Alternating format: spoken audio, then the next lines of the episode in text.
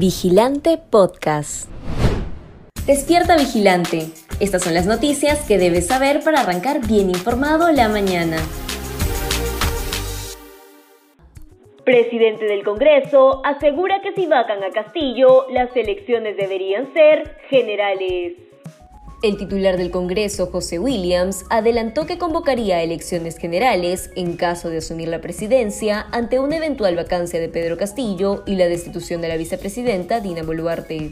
Según afirmó el presidente del Poder Legislativo para Willax Televisión, en estos momentos la gente no tiene un buen concepto del Parlamento, por lo que las elecciones deberían ser generales. Pero lo cierto es que a la fecha, ni la vacancia ni el adelanto de elecciones generales que se plantea en el Congreso a través de una reforma constitucional tienen los votos suficientes para aprobarse.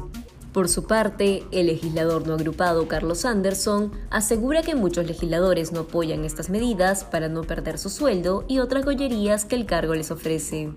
Antaurumala deberá explicar ante el Congreso qué trabajos hizo para reducir su condena.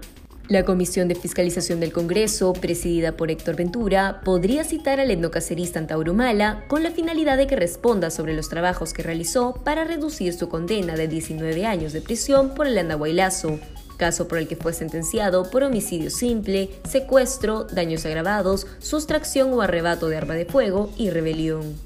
De acuerdo a lo establecido por el Instituto Nacional Penitenciario, la decisión del Consejo Técnico Penitenciario se basa en lo establecido en la Ley número 28760, según la cual, en los casos de personas sentenciadas por secuestro, se deberá aplicar el cómputo de redención de siete días de trabajo o educación por un día de libertad.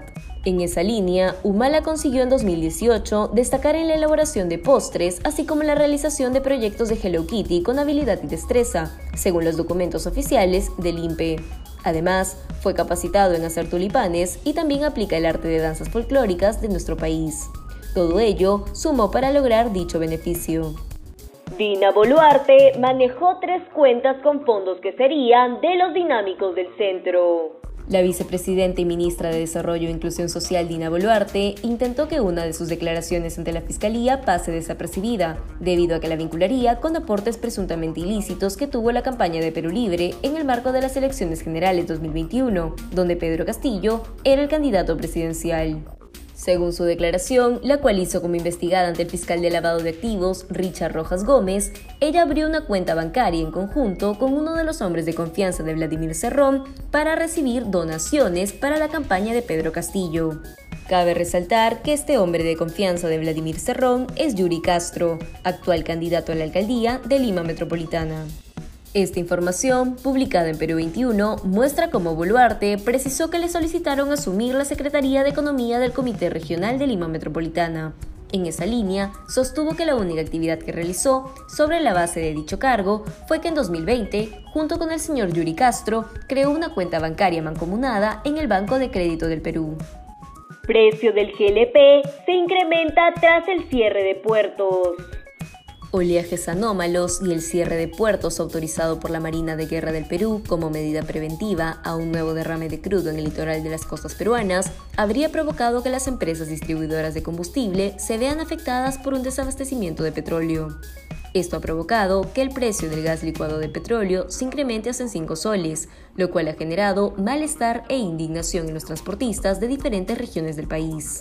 La variación en el precio del GLP despertó incomodidad en muchos transportistas, que según indicaron deben pagar 30 soles más de lo acostumbrado. El presidente de la Coordinadora Regional de Transporte Público de Lambayeque, Wilson Miñope, señaló que los oleajes anómalos no son una excusa suficiente para incrementar el valor de los hidrocarburos, pues recordó que el Estado incluyó el GLP en el Fondo de Estabilización, el cual fue empleado hasta el 31 de diciembre.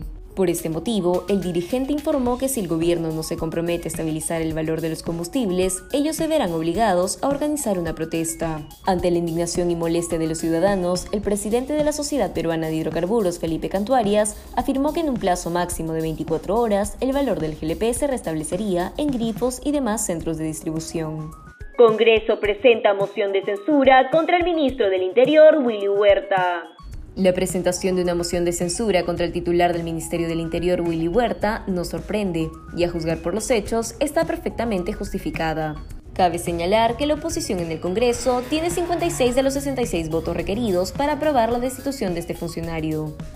Desde el momento en el que asumió el cargo, el ministro comenzó a mostrar una disposición para adoptar medidas que demoren o boicoteen el trabajo del coronel PNP Harvey Colchado, encargado del equipo especial de la policía que apoya a los fiscales en la investigación al presidente y su círculo cercano. Así, en el Congreso anunciaron que de continuar con este comportamiento que afecta a la institucionalidad de la Policía Nacional, al obstruir el trabajo de la Fiscalía, se tomarían medidas para evitar que se afecten las investigaciones.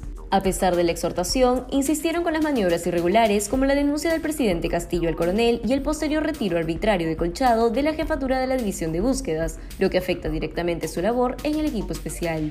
Ante el escándalo y las críticas, el Mininter tuvo que retroceder y reponer al oficial incómodo para Palacio, pero quedó en evidencia una serie de irregularidades en las decisiones políticas que golpearon a la policía. Si quieres seguir informándote, te invitamos a revisar nuestra web vigilante.pe. No olvides suscribirte a nuestro canal de YouTube y seguirnos en redes sociales como Facebook, Instagram y Twitter.